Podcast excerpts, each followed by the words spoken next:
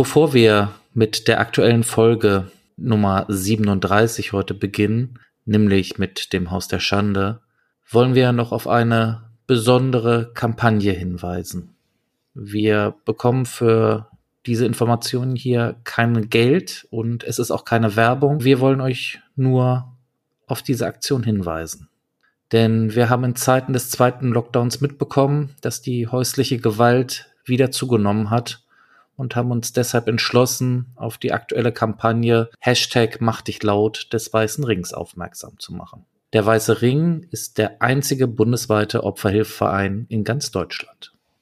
Denn mehr als 140.000 Menschen sind im Jahr 2018 nachweisbar Opfer von häuslicher Gewalt geworden. Das geht aus der polizeilichen Kriminalstatistik hervor. Statistisch betrachtet dauert es also nicht einmal vier Minuten, bis in Deutschland wieder ein Mensch Opfer von Gewalt in den eigenen vier Wänden wird. Die Dunkelziffer ist jedoch hoch. Nur ein kleiner Teil der Gewalttaten in den eigenen vier Wänden wird angezeigt. Häusliche Gewalt ist demnach in jeder einzelnen Minute des Tages Realität in Deutschland. Häusliche Gewalt trifft vor allem Frauen. Fast 82 Prozent der Opfer sind weiblich. Aber auch Männer werden demnach Opfer von häuslicher Gewalt. Sie suchen allerdings noch seltener Hilfe als Frauen. Betroffen von häuslicher Gewalt sind Frauen und Männer aller Altersgruppen, aller Bildungsschichten und aller Einkommensverhältnisse. Der Weiße Ring betreute letztes Jahr 16 Prozent der Opferfälle im Bereich häusliche Gewalt. Die Opferhelfer des Weißen Rings gaben in knapp 1800 Fällen häuslicher Gewalt materielle Hilfen aus, beispielsweise in Form von Hilfeschecks für eine anwaltliche oder eine psychotraumatologische Erstberatung. Unterstützung bei einem Umzug oder auch im Nachgang für Wohnungssicherung bei anhaltender Bedrohung. Das Opfertelefon des Weißen Rings betreut Opfer völlig anonym. Hier ist der Anteil männlicher Hilfesuchender in den vergangenen Jahren konstant gestiegen. Von 9 Prozent im Jahr 2017 auf mehr als 16 Prozent im Jahr 2019. Wie entsteht aber eigentlich häusliche Gewalt? Zum Beispiel werden Nachrichten auf dem Handy des Partners gelesen, um zu sehen, zu wem hat er Kontakt. Verbote folgen. Der Partner darf Freunde nicht mehr anrufen, er darf nicht schreiben. Außenstehende werden mit Floskeln ferngehalten, der Partner wird nach und nach von seinen engen Bezugspersonen isoliert. Es kann auch sein, dass es eine erste Gewalthandlung gibt, vielleicht auch gar nicht körperlich, sondern nur psychisch. Hinterher kommen dann häufig Beschwichtigungen. Es tut mir leid, das war nicht so gemeint, ich bessere mich. Und die andere Seite sucht ebenfalls nach Gründen zur Beschwichtigung. Der oder die ist sonst nicht so, er oder sie liebt mich ja, ist schlecht drauf, der Alkohol war schuld. Es entwickelt sich aber eine Spirale der Gewalt. Was sind denn zum Beispiel Anzeichen für häusliche Gewalt? Ja, das sind Hämatome durch Schläge, Tritte, Würgen oder Verletzungen durch Gegenstände. Es ist aber auch so, dass das übermäßige Eifersucht sein kann, soziale Kontrolle, Isolation, Stalking-Handlungen, da haben wir ja auch schon mal einen umfangreichen Podcast gemacht. Beleidigungen, Drohungen, Bevormundung oder ökonomische Kontrollen. Es kann aber auch sein, dass das zu Wesensveränderungen kommt. Also er oder sie hat sich zurückgezogen, wirkt abwesend, deprimiert, verschlossen, ängstlich oder gereizt. Aber wie kann ich denn überhaupt helfen? Ja, als Externer kann man seine Hilfe anbieten, indem man dann sagt, dass man für denjenigen da ist, egal wie lange das dauert, dass man Beratungsangebote bekannt machen kann, findet man ja auch überall im Internet. Also das ist jetzt nicht nur der Weiße Ring, der was anbietet, sondern auch ganz viele Organisationen, die sich da im Opferhilfebereich betätigen. Man kann denjenigen ermutigen, es ist nie die Schuld des Opfers, Häusliche Gewalt ist nämlich keine Privatangelegenheit. Das ist eine Straftat, die ja dann auch angezeigt werden sollte. Wenn es natürlich eine akute Gefahrensituation ist, dann sollte man auch umgehend die Polizei im Notruf verständigen. Was kann ich denn tun, wenn ich selber Betroffener bin? Ja, was natürlich ein bisschen schwierig ist, dass man ein bisschen Distanz herstellt während der Corona-Zeit jetzt momentan, dass man sich selbst klar macht, es ist eine Straftat und dass man sich jemandem sucht, den man sich anvertrauen kann und sich mitteilen kann, also Freunde, Verwandte, Bekannte Oder was ja auch zum Beispiel manche machen in der, ich sag mal, Anonymität des Internets, dass es da ja auch Foren gibt, wo man wirklich schreiben kann und auch von anderen Menschen, die da betroffen sind, irgendwie Hilfe bekommt oder dass man im Internet auch danach sucht, wo man sich Hilfe holen kann bei den diversen Organisationen, einer Traumaambulanz oder in einem Frauenhaus. Was das Wichtigste ist, dass man sich niemals selbst die Schuld für das Verhalten des Täters gibt oder der Täterin, ja, und wie gesagt, bei wirklich schweren Fällen auch die Polizei einschalten. Das hatten wir ja auch schon mal besprochen. Da kann es ja die Möglichkeiten geben, dass es ja so Schutzanordnungen gibt nach dem Gewaltschutzgesetz. Ja, am besten auch Beweise sichern, dass man Verletzungen fotografiert oder E-Mails nicht einfach löscht. Ja, das sind so erstmal die wichtigsten Sachen. Okay, und wir haben ja gesagt, wir wollen so ein bisschen die Mach dich laut Kampagne unterstützen. Kannst du vielleicht mal kurz sagen, wie jetzt denn der Weiße Ring an sich überhaupt hilft? Ja, die haben beispielsweise ein Opfertelefon, das ist täglich von 7 bis 22 Uhr erreichbar. Es gibt eine Online-Beratung, dass man das wirklich auch anonym machen kann. Es gibt emotionale und finanzielle Unterstützung. Das gibt nämlich ehrenamtliche Opferhelfer, die begleiten dann auch die Betroffenen zu Gerichts- oder Behördenterminen und erklären dann auch, wie das da alles abläuft. Ja, finanzielle Hilfe gibt es auch in bestimmten Situationen, dass auch was vermittelt wird, zum Beispiel Frauenhaus. Und sie helfen auch bei der Durchsetzung des Gewaltschutzgesetzes. Sagen wir mal, ich bin jetzt Gott sei Dank nicht selber Betroffener von so einer Situation, aber möchte gerne so, ja, wie du und ich äh, diese Kampagne halt unterstützen und möchte da halt ein bisschen mitmachen und halt ein bisschen auf das Thema aufmerksam machen. Wie kann ich das dann am besten machen? Ja, das funktioniert auf verschiedene Art und Weise. Wir werden auch bei uns auf Instagram viele Informationen dazu verlinken. Ziel ist erstmal die Sensibilisierung auf das Thema, dass auch die Betroffenen die Nummer des Opferhilfetelefons kennen. Das ist nämlich bundesweit kostenlos die 116 006. Wenn man von häuslicher Gewalt betroffen ist oder jemanden kennt, dann kann man sich dort Hilfe holen und sollte sich wirklich nicht scheuen, da anzurufen. Außerdem gibt es die Kampagnenseite www.schweigenmachtschutzlos.de. Dort gibt es unter anderem einen Shop, zum Beispiel mit ganz aktuellen Masken, ein Teil des Erlöses kommt der Opferhilfe des Weißen Rings zugute, aber auch äh, Spenden sind willkommen. Dann versucht alle, wenn es möglich ist, euch an der Kampagne zu beteiligen, denn alle vier Minuten wird ein Mensch Opfer von häuslicher Gewalt und durch den Lockdown steigt das Risiko leider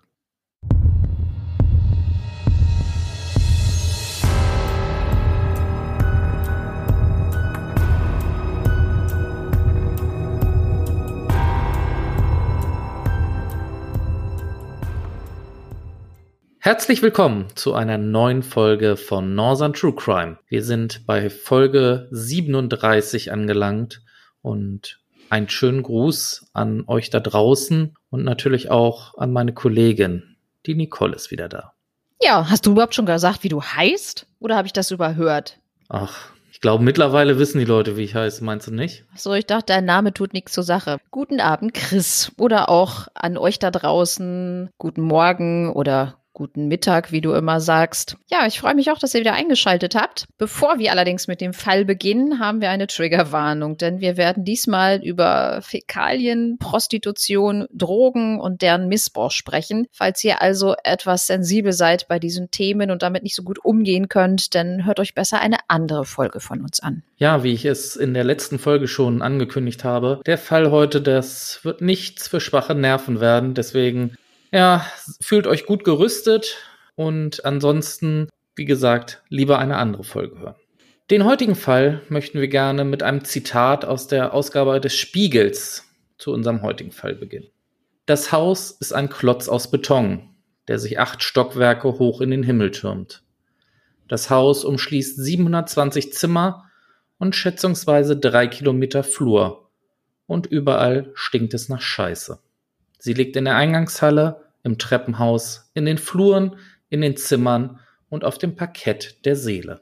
Dieser Artikel stammt aus dem Jahr 2001. Wir sagten ja, wir richten unser Augenmerk mal auf die Täter, mal auf die Opfer, auf den Prozess, auf das Urteil, aber in unserem heutigen Fall richten wir das Hauptaugenmerk auf den Tatort. Bevor wir zu der aktuellen Situation im Jahr 2001 kommen, gehen wir einmal zurück in die 50er Jahre, wo dieser Klotz aus Beton erbaut wurde. Wir befinden uns in Hamburg, und zwar im Stadtteil St. Georg. Genauer gesagt in der Straße Steindamm 98 bis 106. Für damalige Verhältnisse entsteht hier ein riesiger Bau über acht Stockwerke für die Deutsche Angestelltenkrankenkasse, kurz DAK genannt.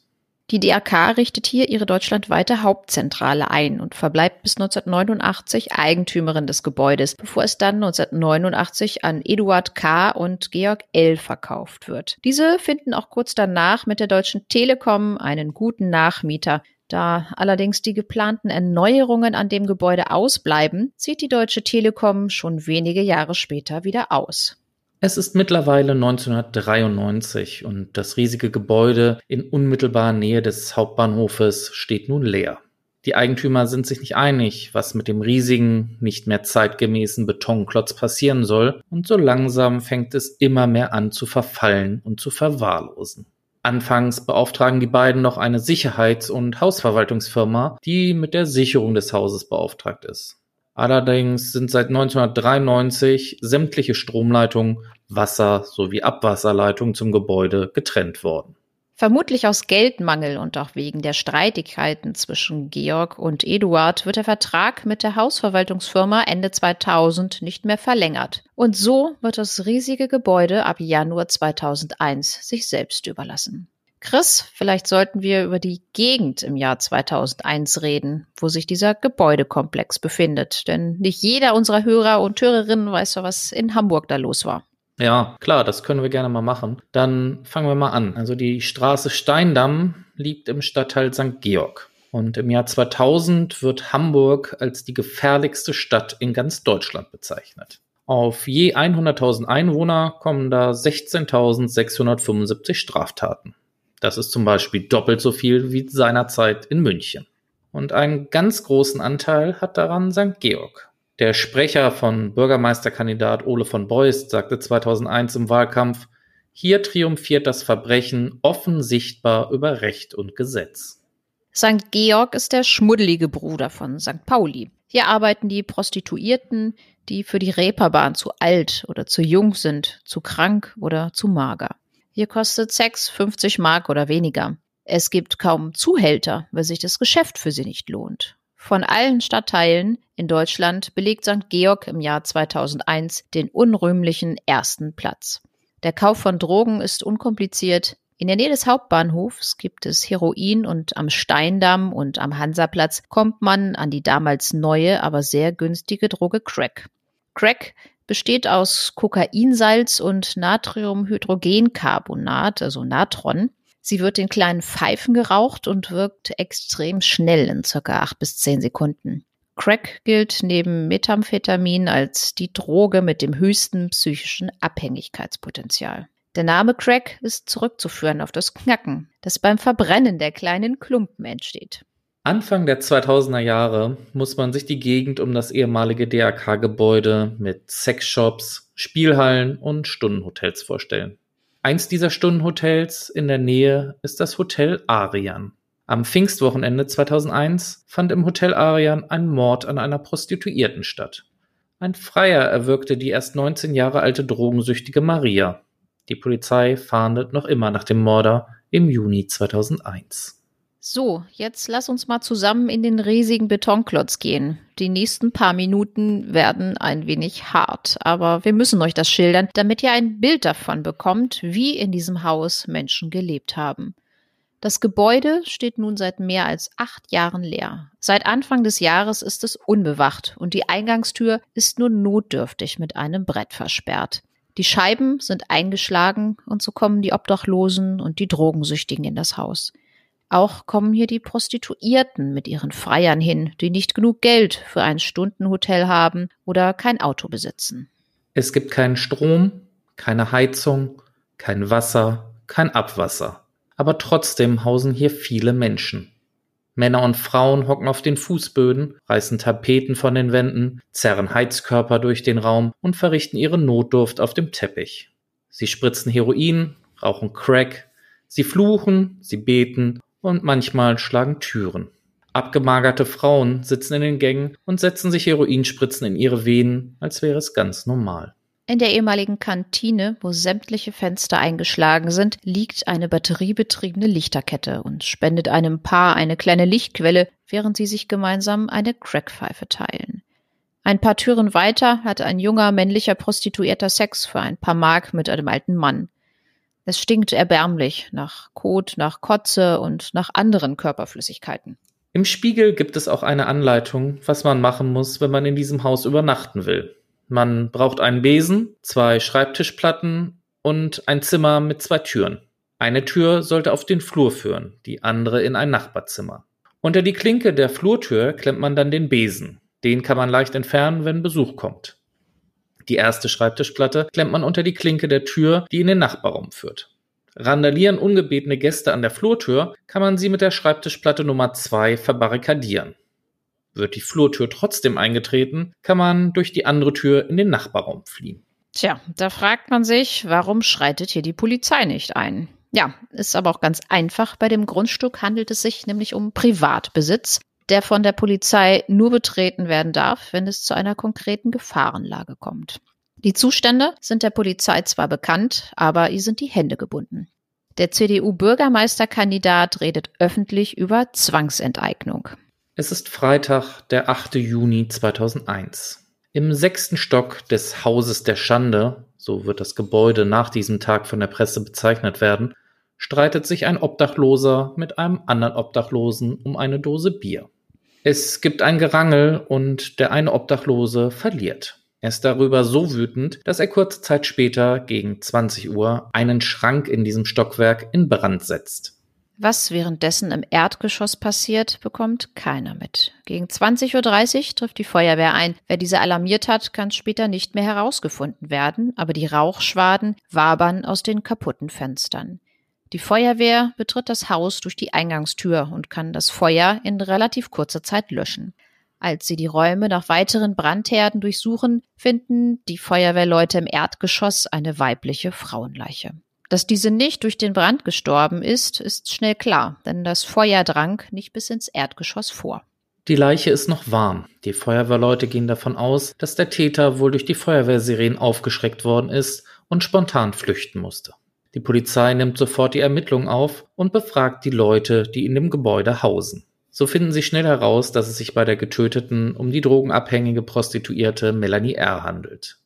Die 22-Jährige soll an diesem Abend um ca. 19.30 Uhr mit einem Freier in einem Büroraum verschwunden sein und es ist wohl dort zu einem Streit gekommen, in dessen Verlauf er Melanie mit ihrem eigenen Pullover erwürgte. Nun drängen die Zustände dem Haus an die Öffentlichkeit und das Haus wird von der Polizei abgesperrt. Alle Bewohner sind verschwunden. Was aber bleibt, ist der Dreck und die komplette Verwahrlosung des Hauses. Die Polizei verdächtigt in dem Tötungsdelikt als erstes den 36-jährigen Obdachlosen, der das Feuer gelegt hat. Allerdings scheidet dieser sehr schnell aus, da er Streit mit einem anderen Obdachlosen hatte, der dieses auch bestätigen konnte. Nach dem Mord an Maria im Hotel Arian und nun dem Mord von Melanie geht die Polizei derzeit von einem Serientäter aus, die Zeitung nennt ihn schon den Würger von St. Georg. Aber außer wenigen DNA-Spuren finden die Polizisten kaum verwertbare Hinweise und auch die möglichen Zeugen, die nunmehr aus dem Gebäude verscheucht wurden, sind alles andere als gesprächig. Allerdings haben Zeugen im Hotel Arian den Freier von Maria gut beschreiben können. Es handelte sich um einen Afroamerikaner. Die Suche läuft europaweit nach ihm. Und so vergeht die Zeit. Die Absperrbänder der Polizei verschwinden, die Obdachlosen und Junkies kehren zurück ins Haus der Schande. Anfang Januar 2003 sollen neue Pläne für das Gebäude auf den Tisch kommen. Es soll ein Hochhaus gebaut werden. Die Fenster und Türen werden mit Schutzgittern gesichert, aber auch diese Pläne verlaufen im Sande und die Schutzgitter werden aufgehebelt und die Bewohner kehren zurück. Im Jahr 2003 kommt aber auch wieder Bewegung in die Mordfälle Maria und Melanie. Uwe L. rückt ins Visier der Ermittler. Der Kleinkriminelle, der unter anderem durch Zech- und Sozialhilfebetrug aufgefallen war, hatte nach einer Festnahme eine Speichelprobe abgeben müssen. Sein genetischer Fingerabdruck, so warf es der Computer aus, stimmt mit der DNA überein, die am Tatort gefunden wurde. Der Treffer in der Datenbank machte den Mann aber nicht gleich dringend tatverdächtig, sagt Hauptkommissar Ralf Kunz. Er besagte lediglich, dass der Mann in dem Haus gewesen war. Das, so weiß die Polizei, trifft auch auf hunderte anderer Menschen zu. Die Polizei glaubt weiter, dass der Würger von St. Georg nur eine Person ist und es sich dabei um den Afroamerikaner handelt, den Zeugen gesehen haben wollen. Denn zwischen den Morden liegt nicht mal mehr als eine Woche und die Entfernung zwischen den Tatorten ist wirklich sehr gering. Es dauert noch bis Mai 2005, bis die Polizei endlich einen Erfolg vermelden kann. Jahrelang hatten die Zielfahnder der Polizei Hamburg ihn gejagt, bis sie ihn am 16. Mai 2005 in Frankreich festnahmen. Es handelt sich dabei um den 26-jährigen Serge K. Der Mann ohne erlernten Beruf hatte in Frankreich einen Job als Sicherheitsbeauftragter in einer Supermarktkette. Er hatte eine Versicherungsangestellte geheiratet, führte ein ganz bürgerliches Leben. Sergei K., der Mann von der Elfenbeinküste, gesteht die Tat an Maria, leugnet allerdings irgendwas mit dem Mord an Melanie zu tun zu haben. Im anschließenden Prozess erklärt Sergei dann die ganze Geschichte. Unter anderem, wie er am Tattag, dem 2. Juni 2001, mit Freunden feierte. Ein feuchtfröhlicher Bummel, der auf dem Steindamm in St. Georg endete. Von rund 40 Euro Sozialhilfe im Monat habe er gelebt, beteuert Sergei vor Gericht. Der Angeklagte, der einst unter falschem Namen nach Deutschland kam, Asyl begehrte, erzählte, wie er die Prostituierte tötete. Also, in St. Georg habe ihn die Prostituierte Maria K. angesprochen. Er habe auf ihren Wunsch für sie Crack gekauft. Sie habe ihm Gratis-Sex für das Crack versprochen. Auf dem Hotelzimmer sei es dann zum Streit gekommen. Ich habe ihr gesagt, sie solle erstmal Geschlechtsverkehr mit mir machen, lässt der Angeklagte von seiner Dolmetscherin aus dem Französischen übersetzen. Maria K. habe ihm nicht zugehört, wollte das Crack einnehmen. Er habe die Crack-Kügelchen zurückhaben wollen. Wir haben gekämpft, formuliert Serge K. Sie habe ihn aufs Gesicht geschlagen, auf die Augen. Dann seien sie aus dem Bett gefallen. Er legt den Arm um den Hals der Dolmetscherin, demonstriert ansatzweise, was er damals tat. Wie beiläufig sagt er, meine Hand war noch auf ihrem Hals. Mit einer habe ich zugepackt. Nach einigen Minuten ist sie ruhig gewesen. Dann sei er geflüchtet. Ich war in Panik, wusste, wenn die Polizei mich festnimmt, werde ich im Gefängnis landen. Er habe Ängste gehabt wegen der Bewährung, denn am 15. März 2001 hatte ihn das Amtsgericht zu sechs Monaten Jugendstrafe auf Bewährung verurteilt, wegen Raubes. Er floh zunächst nach Paris. Dort lebte er zuerst in einem Hotel, danach auf der Straße. Im Herbst 2004 heiratete er eine Französin und zog nach Bordeaux. Das Schwurgericht verurteilte den Afrikaner zu zehn Jahren Freiheitsstrafe. Allerdings wegen Totschlags, denn Mordmerkmale liegen nicht vor, sagte der Vorsitzende Richter in der Urteilsverkündung. Den Anlass zur Tat nannte der Vorsitzende widerwärtig. Viele sind sich sicher, mit dem Totschläger von Maria auch das Tötungsdelikt an Melanie aufklären zu können aber es gibt keinerlei Hinweise darauf, dass der Würger von St. Georg für beide Tötungsdelikte verantwortlich war und so wird jetzt auch nach einem zweiten Würger von St. Georg gesucht. Einige Monate nach dem Urteil gegen Sergei K. im Dezember 2005 kann die Polizei endlich einen Tatverdächtigen im Fall Melanie R. festnehmen. Es ist Uwe L., den die Ermittler schon im Jahr 2003 im Auge hatten, ihm aber keinen dringenden Tatverdacht nachweisen konnten. Jahrelang hatte er geleugnet, etwas mit dem Mord an der Prostituierten zu tun zu haben. Doch jetzt, einen Tag vor Heiligabend, wurde der 45-Jährige überführt. Durch eine neue Spur und einen Abgleich mit der DNA-Datenbank der Polizei. Der Arbeitslose aus Wilhelmsburg kam nach der neuen Spur direkt in die Untersuchungshaftanstalt. Nach dem DNA-Fund im Jahr 2003 von Uwe L. wurden die Polizeibeamten doch stutzig, weil Uwe L. monatelang abstritt, jemals in dem ehemaligen DAK-Haus gewesen zu sein. Er behauptete sogar, das Gebäude am Steindamm überhaupt nicht zu kennen. Doch Zeugen haben den Arbeitslosen im Sommer 2001 häufig in St. Georg gesehen. Dazu kommt, dass der Sozialhilfeempfänger damals in der Nähe wohnte, in einem Hotel an der Querstraße auf St. Pauli bezahlt vom Sozialamt, weil er sonst obdachlos gewesen wäre. Im Wege des Verfahrens gegen Sergei K. gingen die Experten der Kriminalpolizei noch einmal alle am Tatort gefundenen Spuren durch. Dabei stellte sich heraus, Uwe L. hatte zu der Prostituierten Melanie R. körperlichen Kontakt. Das beweist nämlich der genetische Fingerabdruck. Der Langzeitarbeitslose ist bereits Polizei bekannt, unter anderem wegen Körperverletzung und wegen Betruges. Uwe hat wahnsinnig viel getrunken, sagt ein Nachbar aus Wilhelmsburg, der mitbekommen hat, wie der Verdächtige verhaftet wurde. Wenn er getrunken hatte, wurde er aggressiv. Vor etwa zehn Monaten sei die Polizei schon einmal in seiner Wohnung am Ernst-August-Deich gewesen, weiß ein anderer Nachbar. Er hat offenbar immer wieder seine Frau geschlagen.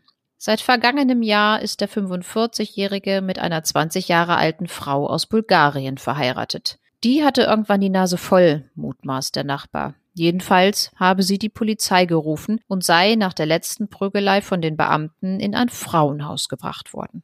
Die Staatsanwaltschaft erhebt Anklage, aber es wird noch bis zum August 2006 dauern, bis das Verfahren gegen Uwe L. vor dem Schwurgericht in Hamburg beginnt.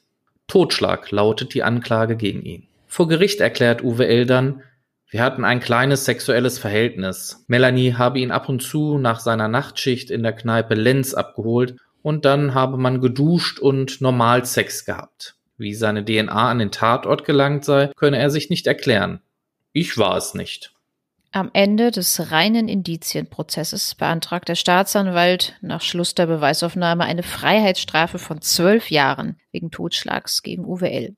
In einem eindrucksvollen Plädoyer fordert der Verteidiger des Angeklagten einen Freispruch. In dem Prozess gebe es eine Vielzahl von Spuren, denen die Ermittler nicht nachgegangen seien. Die vier Blutspuren von Uwe L., die auf dem Oberschenkel des Opfers und an drei weiteren Gegenständen am Tatort gefunden worden, hätten zwei bis drei Tage alt sein können.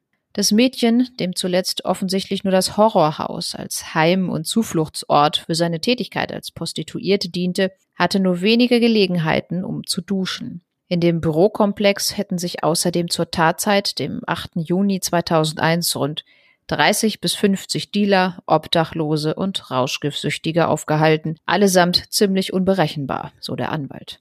Das Gericht war sich dagegen sicher, dass Uwe L. zur Tatzeit in dem Haus war und seine Blutspuren dort während der Tat hinterlassen hat. Vermutlich sei er, als er die Sirene der Feuerwehr hörte, schnell aus dem Haus geflüchtet. Das Gericht verhängt eine Freiheitsstrafe von neun Jahren. Am späten Nachmittag des 8. Juni 2001 war Melanie R. noch fröhlich in St. Georg gesehen worden. Der Vorsitzende Richter sagte in der Urteilsbegründung, wir gehen davon aus, dass Sie das Mädchen kurz vor der Tat getroffen haben und dass Sie beide in das Horrorhaus gingen. Möglicherweise kam es dort zum Streit wegen der Bezahlung für die sexuellen Dienste. Wir kennen diese Fälle in der Kriminalgeschichte zuhauf. Was tut man, wenn jemand schreien will? Man nimmt ihn in den Würgegriff. Zugunsten des Angeklagten nahmen die Richter an, dass der Tötung ein spontaner Streit vorausgegangen sei.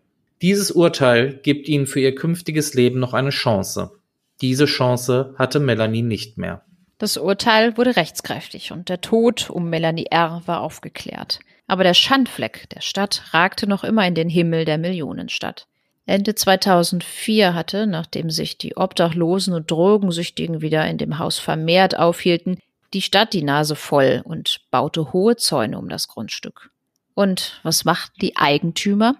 Diese waren mittlerweile nicht nur zerstritten, sondern auch pleite und das Horrorhaus kam 2006 zur Zwangsversteigerung.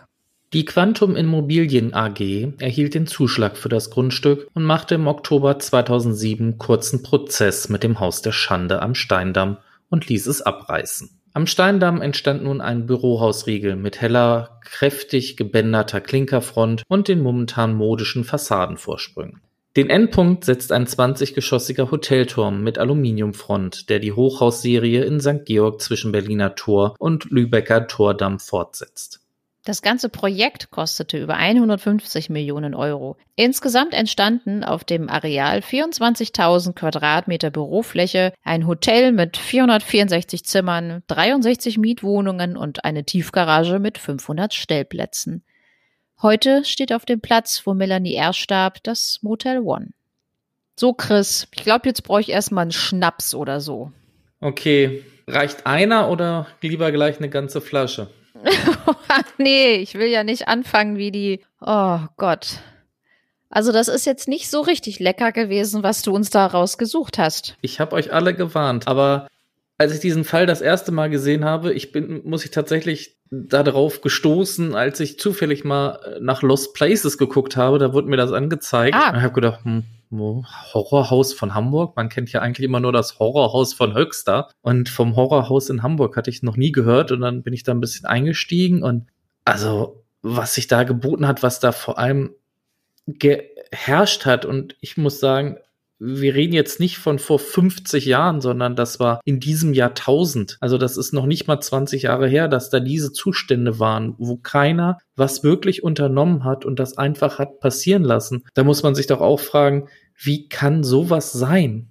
Ja, also ich finde es auch mega eklig. Ich ja, auf der einen Seite sagen sie natürlich, ja, es war Privateigentum, die können da nichts machen, aber das ist ja jetzt nun mal nicht einfach nur so eine kleine Gartenlaube gewesen, wo mal irgendwie so zwei Obdachlose vor sich hingemuckelt haben. Das ist ein riesengroßer Komplex gewesen, wo irgendwie hunderte Leute da, ich meine, was, wie viele tausend Straftaten sind da passiert? Das kann man sich ja gar nicht irgendwie ausmalen. Also das ist ja unglaublich, dass die Stadt da so lange zugeguckt hat und ja, das auch mit diesem, mit diesem Gebäude da. Ich, ich, weiß auch gar nicht, muss man denn da die, wenn die, wenn die das ersteigert oder wenn die das gekauft haben, müssen sie ja schon noch mal so ein bisschen Geld gehabt haben. Aber das Gebäude kostet ja auch wahnsinnig viel Geld, wenn das so ein großes Gebäude ist mit der Unterhaltung auch, was man da an Steuern und Versicherungen bezahlen muss. Und die hatten ja keinerlei Einnahmen. Klar, dass sie denn dann irgendwann pleite waren, aber die, da muss ja einiges an Geld für draufgegangen sein, die ganzen Jahre über, dass da weiter nichts passiert ist. Das wundert mich so. Ja, ich glaube, die beiden, die hatten nicht nur dieses eine Gebäude, ich glaube, die hatten da ein paar mehr Gebäude. Und da ist es halt dann irgendwann hinten runtergefallen. Gut, es war ja alles abgemeldet, ne? Es war kein Strom mehr, es war kein Anschluss mehr an die öffentliche Abwasserkanäle, es gab kein Wasser mehr, es gab keine Heizung mehr, es gab ja gar nichts mehr auf dem Grundstück. Ja, du musst aber trotzdem ja Steuern bezahlen und ich meine, so eine Feuerversicherung ist doch auch Pflicht, oder? Gut, ich bin jetzt nicht so der große Kenner, was so Grundstücksrecht angeht. Aber da wirst du sicherlich recht haben. Aber tja, sie haben vielleicht immer noch gehofft, dass sie das irgendwie gut verkauft kriegen, aber waren sich halt da auch uneins, ja, wie jetzt der Weg ungefähr aussehen sollte. Die einen wollten es vermieten, der andere wollte es verkaufen und dann war sich nicht, äh, waren sich nicht recht, oh, oder behalten wir es lieber selber und äh, machen da selber was draus. Und ja, so ist es dazu gekommen, dass es das wurde, was es dann war. Mm, ja, so mega lecker. Also die Leute, die da ein- und ausgegangen sind, die sind ja wirklich ganz, ganz unten gewesen, muss man ja echt mal sagen, ne? Ja. Also wenn, wenn, als ich das gelesen habe, ja, also wusste ich auch, St. Georg, dass das jetzt noch eine Stufe unter St. Pauli ist, das wusste ich. Aber dass das jetzt so ist, dass sie dann dann gesagt haben, ja, die Prostituierten haben noch nicht mal einen Zuhälter, weil das lohnt sich nicht für die Zuhälter.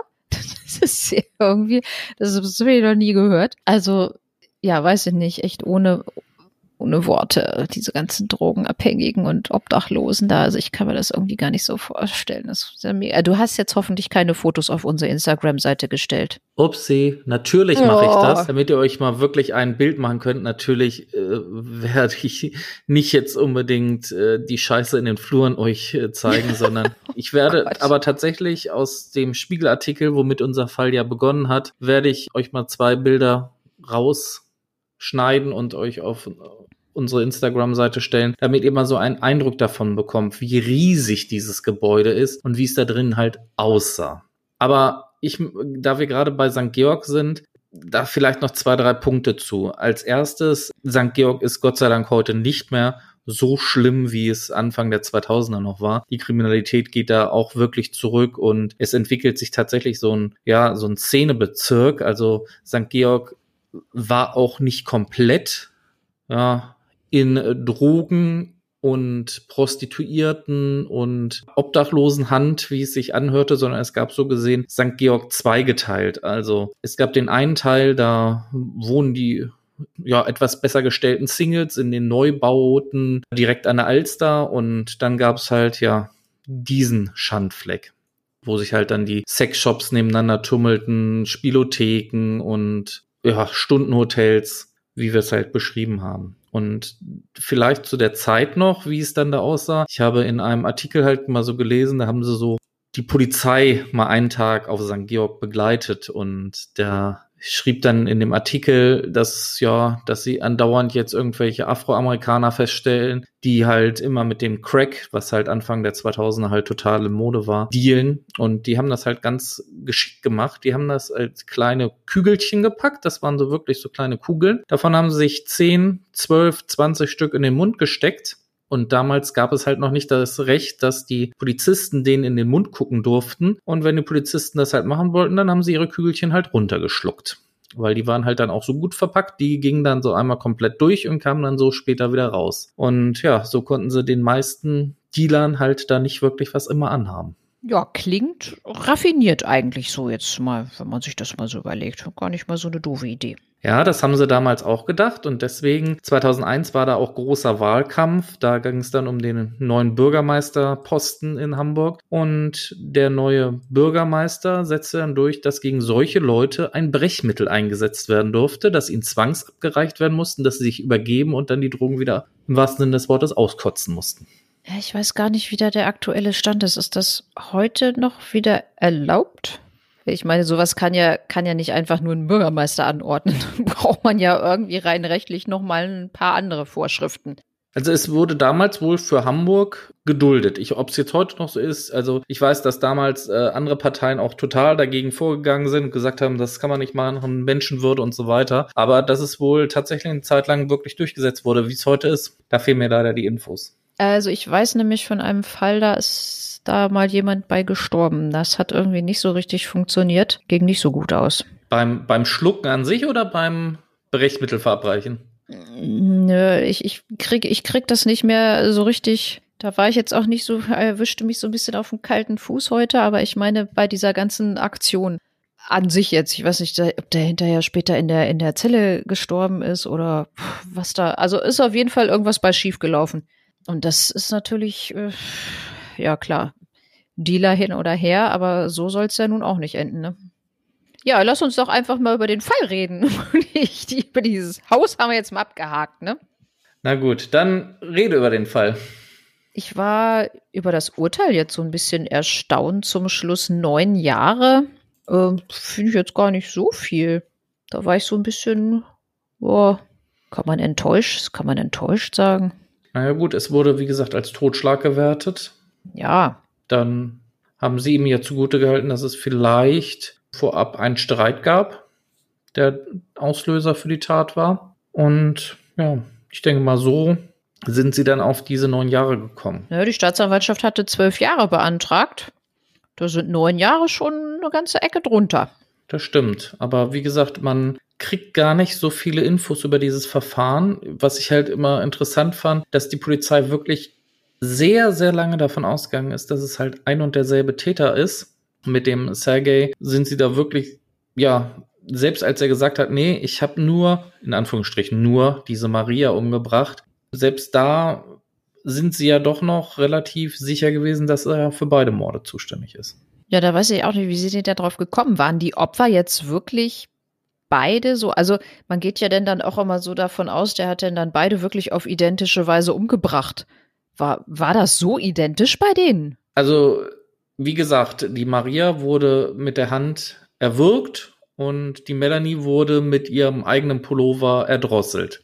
Und du musst dir vorstellen, dieses Horrorhaus, das DRK-Gebäude und dieses Hotel Arian, die sind fast nebeneinander. Und zwischen den beiden Taten lagen man gerade sechs Tage ich weiß ja nicht, wenn St. Georg sowieso hier Deutschlands Nummer eins war, wie viele Morde da überhaupt mal so passiert sind. Und gerade auch in diesem Milieu weiß ich ja nicht, ob man das, also ob das nun so sicher ist, dass, dass man da von einem Täter ausgehen kann. Nur weil da zwei Prostituierte erwürgt bzw. erdrosselt wurden und die Tatorte so nah beieinander liegen. Also ja, sicherlich klar, kann man machen, ist eine Variante, aber dass die sich da so sehr ja drauf drauf festgelegt haben, sage ich jetzt mal so, hm, weiß ich nicht, ob das so denn dann der richtige Weg war, ne? Naja gut, am Ende muss ich sagen, Gott sei Dank, sie haben beide Täter überführen können.